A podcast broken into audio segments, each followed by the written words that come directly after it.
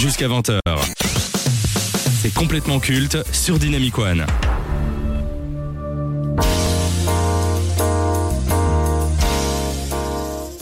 Après Gone Girl sorti en 2014, David Fincher ne sortira plus de films pendant 6 ans.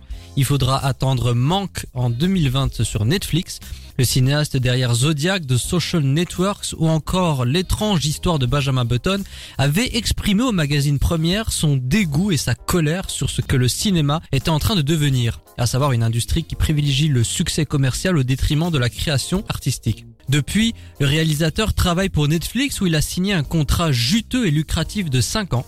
Parmi ses premiers projets, il a sorti une série considérée comme un bijou de mise en scène et qui surfait sur un thème très populaire, Mindhunter. Il faut savoir qu'à cette époque, il y avait un véritable engouement et intérêt pour les tueurs en série, un phénomène qui ne faiblit pas et qui gagne en visibilité dans les productions de la plateforme actuelle. Quand on connaît le style de Fincher, on se dit que ça ne peut que donner une œuvre pertinente et réussie. Dans Mindhunter, on suit deux agents du FBI qui imaginent une enquête aux méthodes révolutionnaires. Ils se lancent dans une véritable odyssée pour obtenir des réponses en partant à la rencontre des plus grands serial killers des États-Unis. Rentrons dans le vif du sujet. Qu'avez-vous pensé de Mindhunter sur Netflix Maxime? Alors on est dans du David Fincher pur, j'ai envie de dire. Hein. C'est avec une ambiance très Zodiac à l'image justement de son film Zodiac avec des thèmes euh, sombres et euh, des plans sombres, des plans qui lui sont propres et une série euh, très très sympathique. J'ai trouvé cette série plutôt attachante via son intrigue. En fait, dès le début de la saison, dès le début du premier épisode, le, le moment où il y a la prise d'otage, je sais pas si tu vois, ça m'a marqué. Enfin, j'ai retenu que ça. Bon, je vais un peu spoiler, mais le gars qui fait la prise d'otage, machin, on s'attend finalement à ce qu'il soit sauvé, etc. Et on va directement, boum, il se met une balle dans la tête, la tête explose. On est dans la série directement, quoi. Alors moi, j'ai regardé les deux saisons. Je reconnais une maîtrise totale de la mise en scène, de l'ambiance, la performance des acteurs. C'est vraiment très réussi. Mais pour autant, je ne suis pas parvenu à rentrer dedans. C'est pas quelque chose qui m'a transcendé et j'ai été déçu parce que je me dis, bah, David Fincher, alors il produit, hein, il réalise pas, mais il produit quand même et on sent son style, sa touche, sa patte. Et j'ai été déçu, je me disais, oh, j'aurais aimé euh, vraiment être plus happé par ce qui était raconté et ça n'est pas arrivé, mais c'est pas grave, ça arrive. Et c'est surtout peut-être par rapport au thème principal, mais on va y revenir un peu plus tard. Qu'est-ce qui vous a le plus conquis dans Mindhunter? Alors moi c'est surtout dans la saison 1 hein, quand on se concentrait juste davantage justement sur euh, le profil euh, psychologique des tueurs à gages où on était dans du question-réponse c'est vraiment une tension permanente un peu malsaine que j'aime bien retrouver dans ce genre de série à l'image euh, d'une série comme Jeffrey Dahmer par exemple. Donc c'est vraiment cette tension qu'on permanente avec des plans un peu sombres qui sont propres à, David Fincher. Ce que j'ai aimé c'est le storytelling, la façon dont c'est raconté et la façon dont les plans sont tournés et donc ces produits réalisés. C'est justement euh, ce qui a été le plus encensé à la sortie de Mindhunter, c'était son côté euh, limite cinématographique. Est-ce qu'on peut considérer Mindhunter comme un long film plutôt qu'une série? C'est ça, c'est justement, j'ai l'impression que c'est un film de 9 heures quoi. Euh, c'est des plans et presque même une façon, un déroulement de l'histoire qui est propre à un film avec aussi une, une façon de pouvoir bien se, retrouver dans le temps. C'est quand même souvent euh, sur plusieurs semaines euh, qu'on aborde ces thématiques, qu'on aborde les épisodes et on n'est jamais déphasé, euh, j'ai l'impression. Moi j'avoue qu'il y a des scènes qui m'ont mis le smile, déjà parce que la musique est très réussie, il y a une bande son vraiment très bien préparée. Il y a cette scène dans l'ascenseur avec les trois protagonistes lorsqu'ils ont remporté gain de cause auprès de leur employeur, auprès du FBI, et qu'ils esquissent au fur et à mesure un, petit, sourire, pour dire ouais on a réussi, c'est le premier pas de la réussite. J'avoue que ces scènes-là étaient très bien faites. En fait, euh, le fait que ce soit peut-être considéré comme un long film, ça peut faire préjudice, je trouve, à la série. Comme t'as dit, du mal à se mettre dedans. Et c'est peut-être cette lenteur finalement qui fait que t'as eu du mal à. Est-ce que c'est un défaut ça, la lenteur en soi? Dans oui. dans une série, oui, quand même, parce que c'est quand même déjà une série en plusieurs épisodes. Il faut quand même un certain rythme pour garder euh, l'attention des spectateurs. Surtout au premier épisode. Ouais. Est-ce que vous comprenez l'engouement et la fascination du grand public pour les tueurs en série? Pourquoi les programmes autour des psychopathes cartonnent autant? Curiosité malsaine? Ah, c'est vrai, c'est une bonne question ça. Euh, je pense que c'est un peu de la curiosité malsaine et c'est le fait aussi qu'on est un peu dans une société où on aime tout ce qui buzz. Les tueurs en série, c'est des choses qui buzzent, c'est, c'est, une façon aussi, un déroulement qui Oui. est souvent amusant. Et, et puis euh, aussi pour nous faire sortir de notre quotidien, euh, on sait que la population est comme ça dans une norme et Ouais. les tueurs en série finalement ils sortent de la société et voir ce qu'ils font, réfléchir et surtout des scénarios improbables à mon avis. Oui, mais au vu de ce qui se passe dans l'actualité, dans notre société, est-ce que la violence ne devient pas la norme? Est-ce que euh, les films, les séries, les documentaires sur les serial killers ne sont pas en train de devenir euh, banals? Oui, mais le truc c'est que c'est des événements qui se passent loin de chez nous. Enfin même quand on regarde une série ou un film avec de la violence, ça se passe loin de chez nous, donc on se sent pas finalement concerné premier vrai. degré. C'est que quand ça nous arrive personnellement qu'on se sent concerné par ça. C'est vrai. D'ailleurs, euh, Netflix, euh, en ce moment, je sais pas ce qui leur arrive, il n'y a que des documentaires et que des mini-séries sur des psychopathes, des tueurs en série. C'est plus Jeffrey Dahmer, ça. C'est vrai, ça, depuis la sortie Ouais, de Jeffrey vraiment, Dahmer. il y a eu un engouement autour des tueurs en série. Je pense que ça a vraiment marqué un tournant euh, pour Netflix en tout cas. Alors maintenant, je vais vous lire les propos de David Fincher concernant la série. Je suis très fier des deux premières saisons, mais c'est une série particulièrement coûteuse et aux yeux de Netflix, nous n'avons pas attiré un public assez nombreux pour justifier un tel investissement. Je ne leur en veux pas, ils ont pris des risques pour lancer la série, ils m'ont donné les moyens de réaliser mon film rêvé Manque, et ils m'ont permis de m'aventurer sur de nouveaux chemins avec The Killer. C'est une chance de pouvoir travailler avec des gens capables d'audace. Le jour où nos envies ne seront plus les mêmes, il faudra être honnête pour se séparer. C'est avec ces mots que Fincher a officialisé la fin de Mindhunter. Malgré ses qualités indéniables et sa popularité, la série Netflix ne connaîtra pas de troisième saison. Et bien que les fans aient longtemps poussé pour que la plateforme renouvelle Mindhunter, il semblerait que l'audience ne soit pas suffisamment élevée par rapport à son budget. Est-ce une erreur de la part de Netflix de ne pas faire cette troisième saison? Au moins qu'il y ait une conclusion. C'est ça le gros problème, c'est qu'on reste en suspens en fait euh, sur cette fin. Après, on le voit quand même que c'est une série qui coûte beaucoup, hein, comme le disait euh, David Fincher, et je trouve que ça se ressent justement dans, dans la réalisation, que c'est une série euh, due justement au décor, due justement à la qualité du son qui coûtait beaucoup d'argent. Donc, est-ce qu'ils ont d'autres priorités Alors pardon, mais moi je trouve que c'est pas une raison justifiable parce qu'ils financent énormément de films et de séries de merde qui ne fonctionnent pas pour autant, mais elles sont renouvelées pour une deuxième, une troisième, une quatrième saison. Ils financent des films euh, vraiment, on se demande qu'est-ce que ça fout sur la plateforme. Mais ça, Netflix, ils ont l'habitude de balancer l'argent par les fenêtres et on en parlera dans le débat. Honnêtement, je vois pas ce que ça leur coûterait de donner un peu plus d'argent pour cette troisième saison. Au moins qu'on ait la conclusion. Il y a ce côté frustrant et énervant. Pourquoi pas en faire un film? Pourquoi pas? Et d'ailleurs, il y a eu une news qui est sortie euh, il y a deux ans où il était question que la saison 3 de Mindhunter soit une suite à Zodiac. Qu'on Ah, réunisse les deux univers et qu'on retrouve façon. Jake Gyllenhaal, Robert Downey Jr. et qu'en fait ces deux groupes se réunissent pour cette fameuse enquête. Ah, ce serait terrible. Est-ce que ça se fera un jour? Faut jamais dire jamais. Je n'ai pas vu la, la fin de la saison 2 personnellement, mais comment elle se finit? Est-ce qu'elle elle, elle laisse vraiment le doute? Il y a en fait un espèce de fil rouge Oui. pendant la saison 1 et 2, c'est même pas l'histoire principale, mais on a quand même envie de savoir ce qui se passe, et il était supposé que ce fil rouge deviendrait l'histoire principale de la saison 3. Donc on finit quand même sur un espèce de suspense, on ne sait pas ce qui se passe, et oui, c'est méga frustrant. C'est dommage que Netflix n'ose pas sauter le pas, mais qui sait, peut-être qu'un jour. Est-ce que vous recommandez Mindhunter aux auditeurs?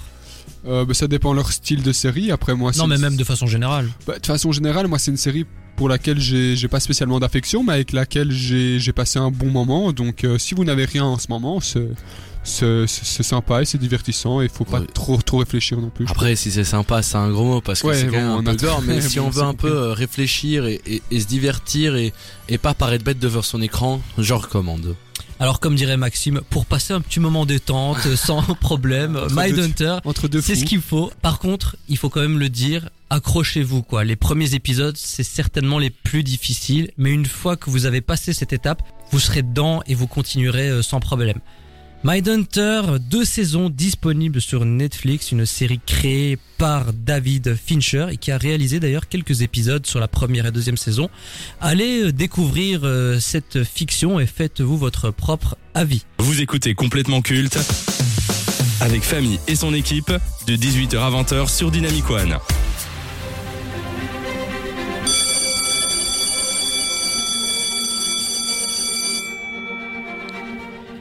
Dans le milieu hollywoodien, il existe une poignée de talents qui aspirent à la tranquillité et qui ne courent pas derrière la célébrité. Par exemple, il y a un talent germano-irlandais très apprécié du public qu'on ne voit pas beaucoup. Pourtant, cette discrétion ne l'empêche de réaliser une carrière intéressante, mêlant projets intimistes et grosses productions. Un lieutenant nazi chez Tarantino, la version jeune de Magneto dans les X-Men, un accro du sexe, un esclavagiste, Steve Jobs lui-même, un androïde dans la saga Alien, il fut un temps où on le voyait beaucoup. Mais depuis quelques années, il a décidé de s'éloigner des tournages et des promos, non pas par lassitude ou dégoût, mais parce qu'il peut se le permettre. N'ayant pas pour intérêt l'argent ou la notoriété, il joue que lorsqu'il aime le projet. C'est d'ailleurs cette forme de simplicité qui l'a rendu sympathique et populaire. De plus, cette rareté contribue en quelque sorte à la qualité de sa carrière.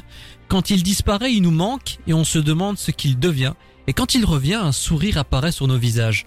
Simple, sobre, charismatique, mystérieux, à l'image de l'ami et l'ennemi de Charles Xavier, Michael Fassbender magnétise l'attention et incarne une idée d'Hollywood, celle d'exercer sa passion, tout simplement. Donc avant de donner vos points pour euh, ce conseil des classes, comme d'habitude, qu'évoque pour vous Michael Fassbender, Maxime? Eh ben moi je dirais sous-côté, c'est le premier mot qui me vient justement à l'esprit. Euh, on se dit jamais qu'on va passer un bon moment avec un Fassbender, mais à chaque fois que j'ai vu un film de lui, j'ai à chaque fois apprécié ce film. C'est quelqu'un qui a une capacité à rompre avec l'émotionnel qui est fort, je trouve, et vraiment un super acteur. Un acteur qui est sous les radars et, et je trouve ça tellement dommage qu'il n'ait pas un film marquant ou un film de référence. Enfin après, après il y a Shame et Shame, oui. Shame, mais bon. J'ai pas l'impression qu'il soit connu du grand public. Par exemple, Ouais, je pense que ouais. Maxime et moi, on le connaissait pas non plus euh, de nom. Enfin, on a appris à le connaître pour l'émission, mais sinon, c'est pas quelqu'un de connu comme ça dans la rue. Allez, on commence sans plus attendre.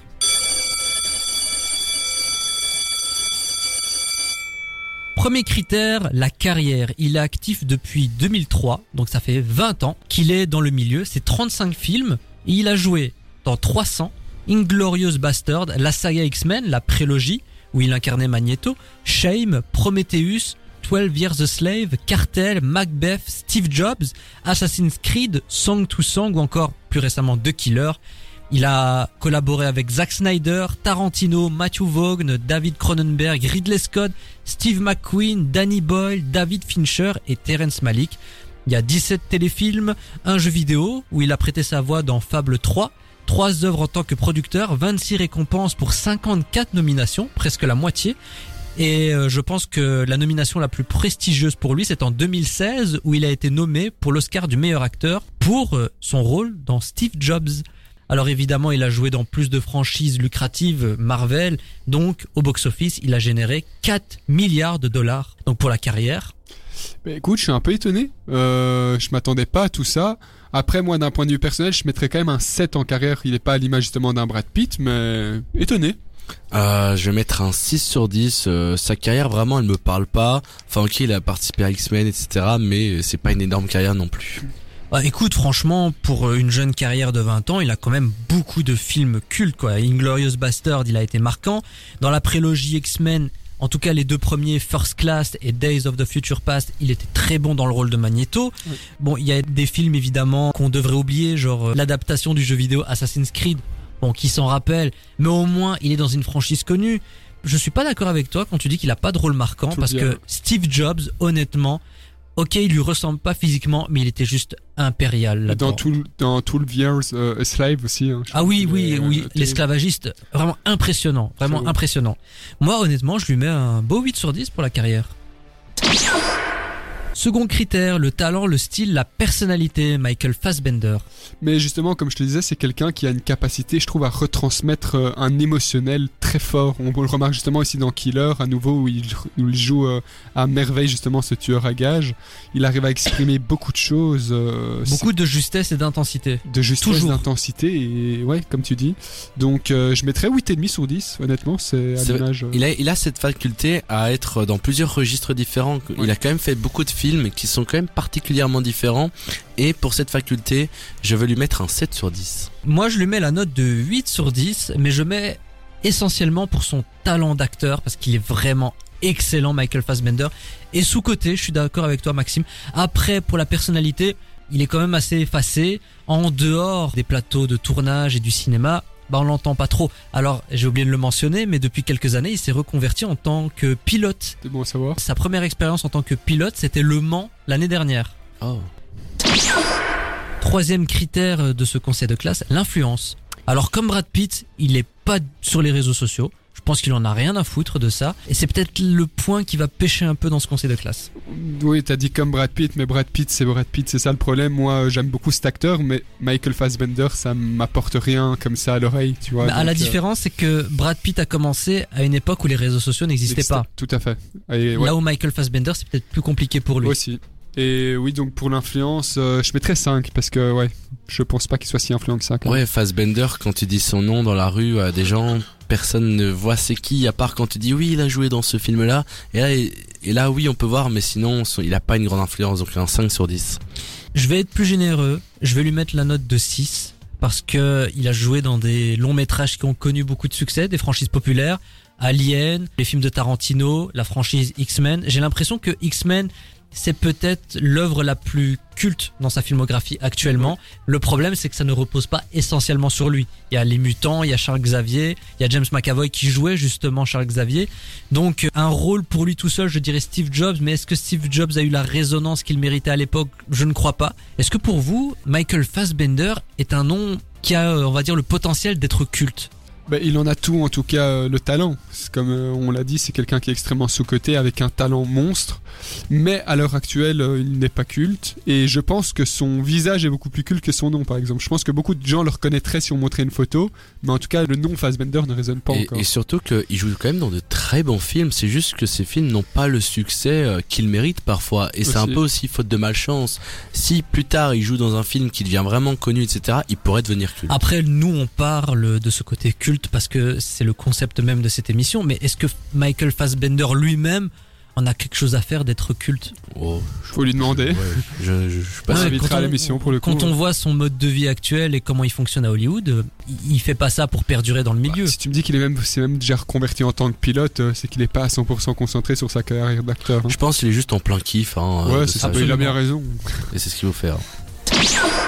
Et enfin, le ressenti personnel, Maxime. Je vais quand même mettre 7 sur 10 parce que comme je t'ai dit, je l'ai- j'ai aimé énormément de ses films, mais après son nom, ne- voilà, on va pas encore revenir Euh, la neutralité, ni chaud ni froid, 5 sur 10.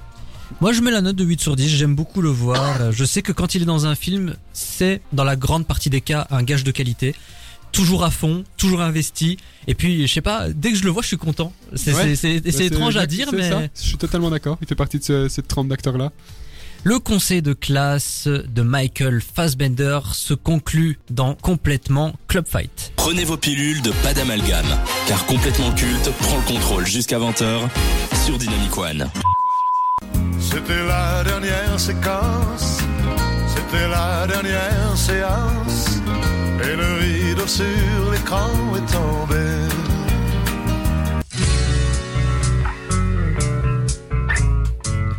Trois ans après Manque, David Fincher a fait son grand retour. Malheureusement, cela ne s'est pas fait sur le grand écran, mais encore une fois sur Netflix.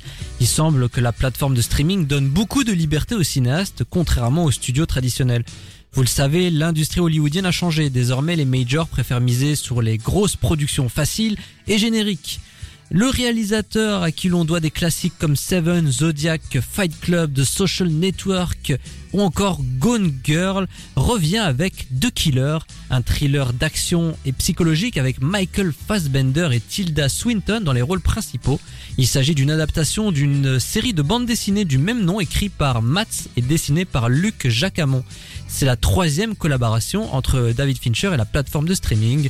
Dans The Killer, on suit un tueur à gages solitaire et froid qui tue ses victimes méthodiquement, sans scrupules ni remords, mais un jour, il va cependant remettre toute son existence en question. Après une catastrophe évitée de justesse, un tueur se bat contre ses employeurs et lui-même dans une chasse à l'homme à travers le monde qui, dit-il, n'a rien de personnel. Avant de parler du long métrage en lui-même, est-ce que vous étiez au courant de la sortie de The Killer? Et si oui, est-ce que vous l'attendiez? Alors, j'étais absolument pas au courant, non du tout. Pas non plus, pas du tout au courant. ça annonce que du bon pour la suite de cette séquence. Alors, comme d'habitude pour les sorties récentes cinéma, je fais des critiques, je vous lis ce que j'ai pensé de The Killer et ensuite vous réagissez, vous rajoutez des choses si vous le souhaitez ou non. Le grand David Fincher revient une nouvelle fois sur Netflix pour nous offrir une énième démonstration de cinéma. Adapté d'une BD française, son nouveau long métrage s'avère être une synthèse de son cinéma. Noir, brutal, sombre, millimétré, glacial, Fincher y met tout son cœur, rien n'échappe à celui qui a le sens du détail dans sa mise en scène. En plus de cela, il parvient à se renouveler en réalisant son autocritique, et ce au travers du personnage principal incarné par Michael Fassbender, froid, solitaire, méthodique, déconnecté des réalités modernes, et il exécute ses contrats dans un monde dont il est exclu, une situation qu'il accepte et subit, on ne peut s'empêcher de réaliser la comparaison avec Fight Club, qui est l'opposé de son message. On le suit dans sa quête de vengeance, avec ce rôle Fassbender fait son retour sur le devant de la scène de la plus belle des manières. The Killer mérite bien plus de considération, un long métrage qui secoue davantage dans une salle de cinéma que chez soi. C'est le syndrome Netflix dans sa splendeur. Maxime. Je te rejoins complètement, surtout pour tout ce qui est bande son. Je trouve que c'est un film très enrichissant avec des musiques très entraînantes et une bande son vraiment qualitative. Donc je me serais, je me suis vraiment demandé qu'est-ce que ça aurait donné au cinéma, ça en fait. Alors moi je l'ai vu au cinéma et franchement l'ambiance est, est totalement différente parce que je l'ai vu deux fois. Je l'ai vu une première fois en salle, puis je l'ai revu chez moi.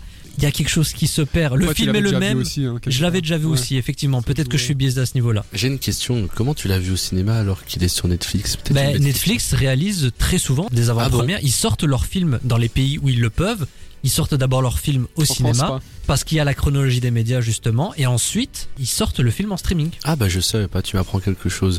Mais euh, sinon le film, je trouvais c'est très intéressant de nouveau en fait, ce que- j'ai réalisé ici en faisant l'émission, c'est que Fincher, j'aime bien sa manière dans la narration, la manière de narrer un film. Euh, le début c'est la même chose que Fight Club, on commence avec une voix off qui nous explique etc. Puis on se met dans la peau du personnage et c'est le plus intéressant je trouve. Et après il y a cette lenteur bon qui est un peu lente du coup, mais C'est sa marque de fabrique. mais c'est sa marque de fabrique et justement c'est des détails qu'il ne faut pas oublier. Et puis t'as la conclusion du film à chaque fois qui est euh, plutôt spéciale on va dire. Et à là où on pourrait aussi croire que c'est un film d'action, pas Ouais. du tout. Hein, aussi, euh, si les gens pensent, parce qu'on voit beaucoup Oui, oui, d'armes. c'est vrai. La bande-annonce est c'est un peu trompeuse C'est d'ailleurs. ça. Oui C'est parce que finalement il y a c'est beaucoup pas tant d'actions que ça. Il y a quelques actions comme ça, mais c'est très contre. plat. hein. Il y a Ouais. une scène d'action d'ailleurs, il y a une bagarre dans une maison. Ouais, c'est je l'ai ça. trouvé mais d'une brutalité folle. Incroyable. Qu'avez-vous pensé de la performance de Michael Fassbender qui revient après quasiment 6 ans d'absence Ben, à l'image de tous ces films, vraiment, moi je trouve que c'est quelqu'un qui a une façon, à, ici à nouveau, euh, un côté froid, je trouve, euh, sinistre presque, où il essaie de montrer qu'il a pas d'empathie, mais on verra au fur et à mesure qu'il en a plus que ce qu'il veut faire croire. C'est c'est une Donc, euh, performance réussie franchement. Il, il nous fait aimer ce personnage et il nous fait comprendre quel genre de personnage c'est. Alors le film a eu le droit à une exploitation en salle avant de sortir sur Netflix. Est-ce que le fait de le regarder chez soi, chez vous, a impacté la qualité de l'œuvre, tant sur l'ambiance sonore que visuelle Ben, je t'ai dit, franchement, j'aurais bien aimé le voir en, salle parce que je trouve que c'était une, un- masterclass, comme dirait Matisse, en termes de sonorité. C'était vraiment réussi et des plans, voilà, à chaque fois qu'on retrouve avec euh, un côté très sombre et quelques images colorées dispersées un peu par-ci par-là. Mais... Et je pense aussi que le fait de le voir en salle, tu peux ressentir un suspense plus grand euh, dans Ouais. lors de scènes d'action. Par exemple, enfin au début, ce qui manque ici quand tu le regardes sur ta TV ou sur ton ordinateur. Est-ce que le fait de sortir sur Netflix, le film, ça amoindrit l'événement autour de The Killer? Car on parle tout de même du nouveau film de David Fincher. Si on est cinéphile et qu'on s'intéresse au cinéma, on sait que le film va avoir le droit à une petite exploitation en salle avant sa mise en ligne sur Netflix. C'est toujours comme ça que Netflix fonctionne. Dans les pays où ils le peuvent, ils le diffusent en salle et je trouve ça très bien d'ailleurs qu'ils le fassent. Ça permet d'un côté de satisfaire les cinéphiles, ceux qui aiment la salle, et ceux qui préfèrent le regarder chez soi. Et ben d'un côté, le problème c'est que le film, il est sorti, et je pense qu'il va se noyer dans les autres sorties qui vont arriver. Je trouve ça dommage. Bah, ça rejoint un peu le débat qu'on va qu'on va amener tout à l'heure, hein, donc ça, pour le moment, je vais pas encore trop me prononcer, mais oui, euh, je pense que Netflix joue quand même un rôle un peu un peu un peu compliqué avec ça, à l'image justement d'un Scorsese quand il va lâcher un Irishman. euh, voilà, c'est vrai que c'est moins, on va dire moins épicé de savoir que ça sort sur Netflix, là où voilà le cinéma reste le cinéma, quoi. Oui, surtout, c'est dommage surtout que ce film a le potentiel pour euh, faire de gros chiffres.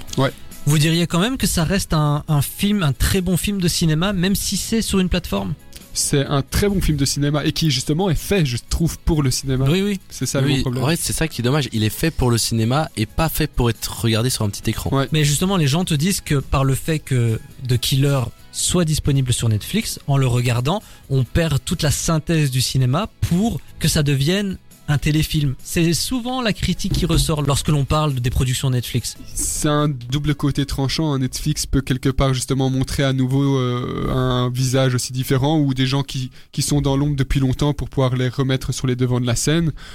Et après, quelque part, euh, ça, ça empiète aussi sur le cinéma parce qu'il y a des. Allez, The Irishman, c'était aussi pour moi un film qui était fait pour le grand écran, quoi. C'est, et c'est pas le seul film, il y en a plein des films comme ça. Et donc, euh, ça a double, un côté, je trouve, une- allez, à double tranchant. The Killer, vous le situez où dans la filmographie de David Fincher? Dans le haut, dans le milieu ou plutôt vers le Euh, bas? milieu haut, je dirais. Milieu haut? Ouais, moi, milieu. C'est un bon, un bon film de David Fincher, mais voilà. Moi, ça me permet de faire un petit résumé de sa carrière, de sa filmographie, parce qu'on a parlé de Fight Club, maintenant de son dernier film, on a un peu énuméré par-ci par-là tous ses longs métrages. Fight Club est peut-être le film le plus iconique de sa carrière, le plus culte. The Killer est un très bon film. Malheureusement, je pense qu'à cause de sa sortie et du manque de publicité, de visibilité, on va pas trop s'en rappeler, hélas, et je ne pense pas qu'il aura le statut culte. Peut-être pour Fassbender, mais et encore, reste à savoir, parce que là, il est sorti tout récemment, donc c'est impossible de, de statuer là-dessus. Après, pour moi, le meilleur film de David Fincher, ça restera de Social Network. Là, je pense qu'en termes de cinéma, Pour beaucoup. le sens du détail, le côté millimétré, euh, calibré, je trouve que là, on était vraiment au prime de la carrière de David Fincher. Social Network, pour moi, c'était la perfection, quasiment, pour lui. Et c'était vraiment aussi dans ce film-là qu'on retrouvait sa panoplie euh, et, ses- et les plans qui lui sont propres de façon les plus euh, répétitifs. On voyait vraiment, même si on le disait pas, que c'était du David Fincher pur, quoi. On a toujours l'habitude de conclure par une métaphore cinéma, vous le savez. De Killer de David Fincher. Un peu, beaucoup, passionnément à la folie ou pas du tout? Beaucoup. Beaucoup. Jamais 203, beaucoup également. Le long métrage est disponible sur Netflix. Faites-vous votre propre avis, allez découvrir ce film qui reste malgré tout un événement. C'est David Fincher qui est derrière la caméra. T'es petit, t'es con, t'es moche, t'es laid, t'es fauché, t'as pas de talent et en plus de tout ça t'as pas d'amis Écoute complètement culte tous les jeudis sur Dynamic One. Au moins t'auras bon goût.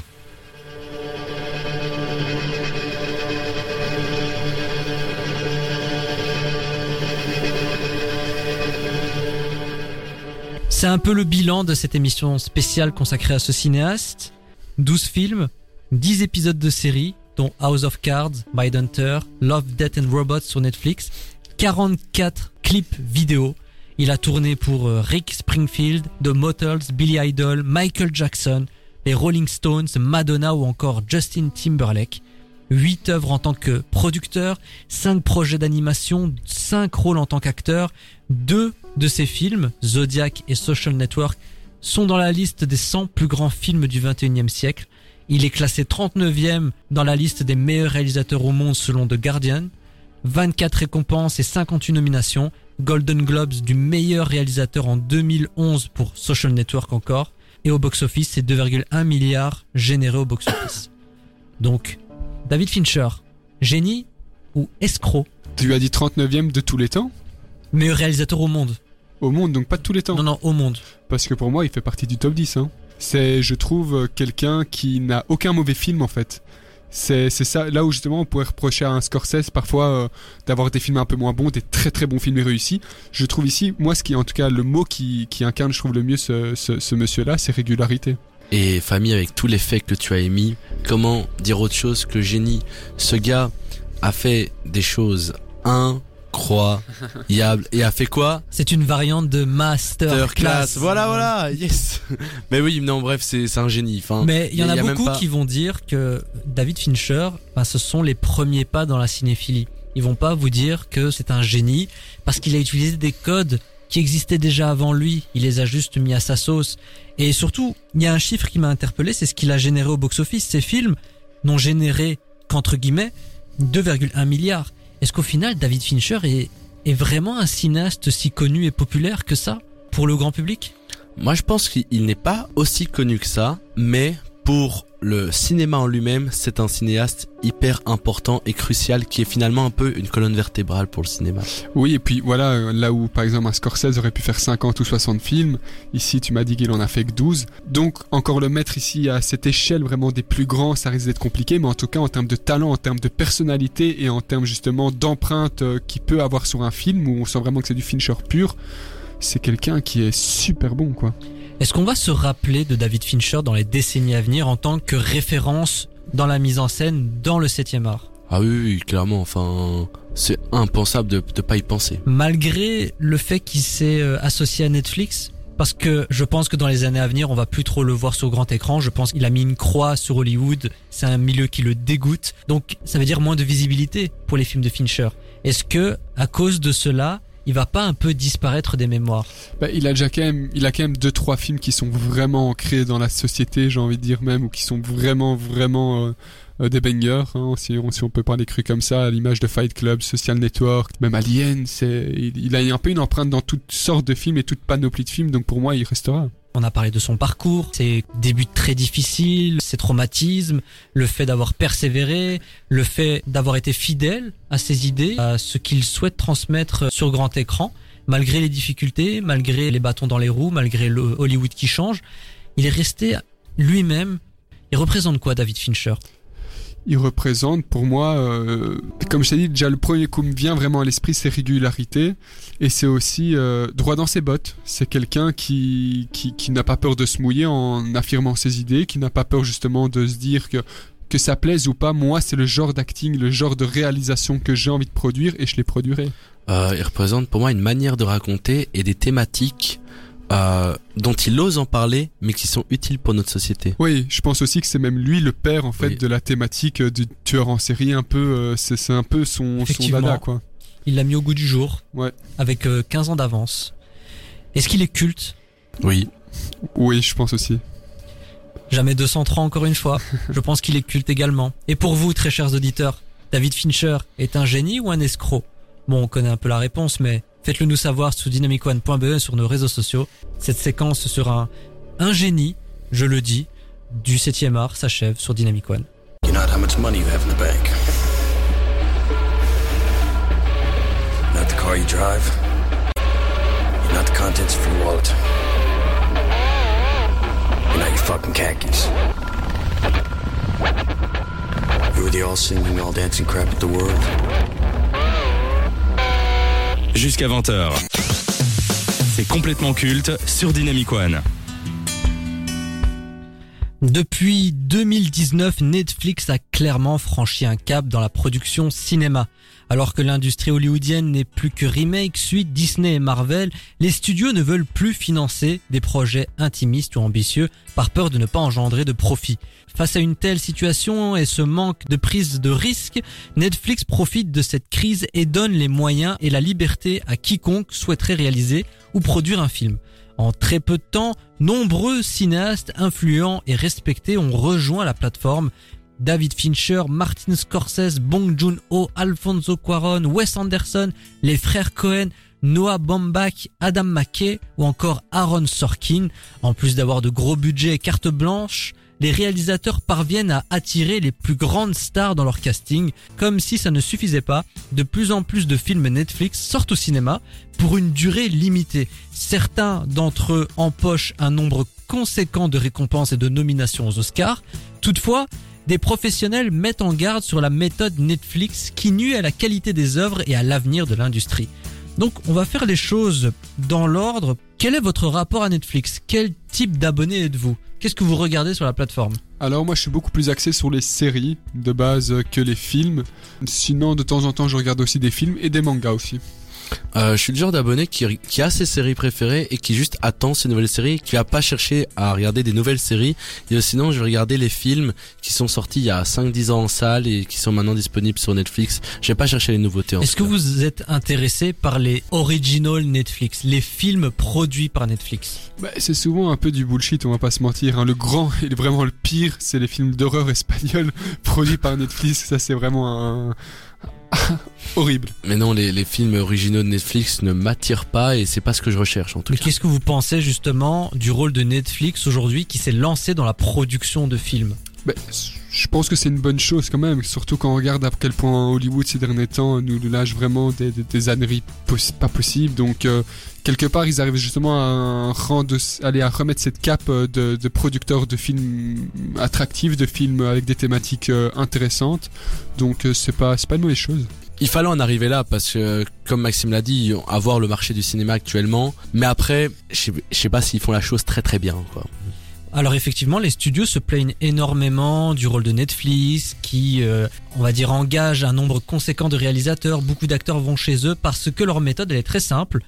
Ils financent tout et n'importe quoi. Ils donnent carte blanche. Ils ont aucun regard en fait sur ce qui est produit. Ils se contentent juste de distribuer le cash.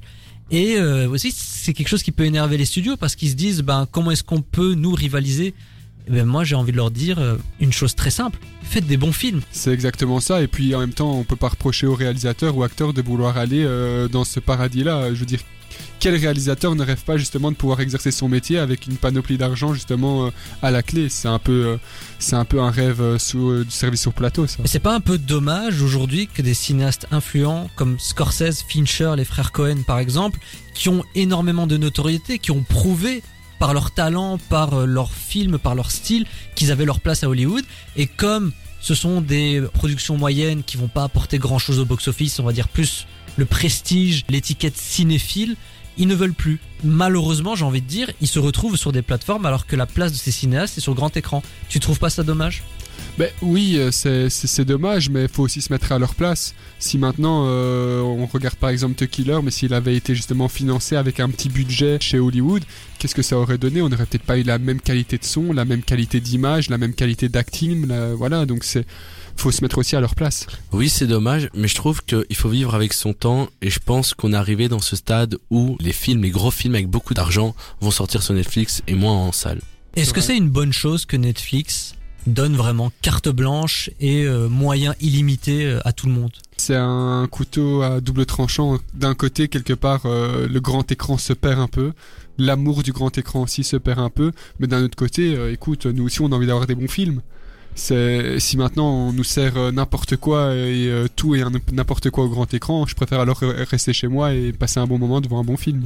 Ce qui se passe actuellement chez Netflix souligne l'importance d'un producteur. Aujourd'hui, on fait passer le producteur, c'est souvent le cas, mais comme le méchant, c'est-à-dire on ne laisse pas le réalisateur s'exprimer, faire ce qu'il veut.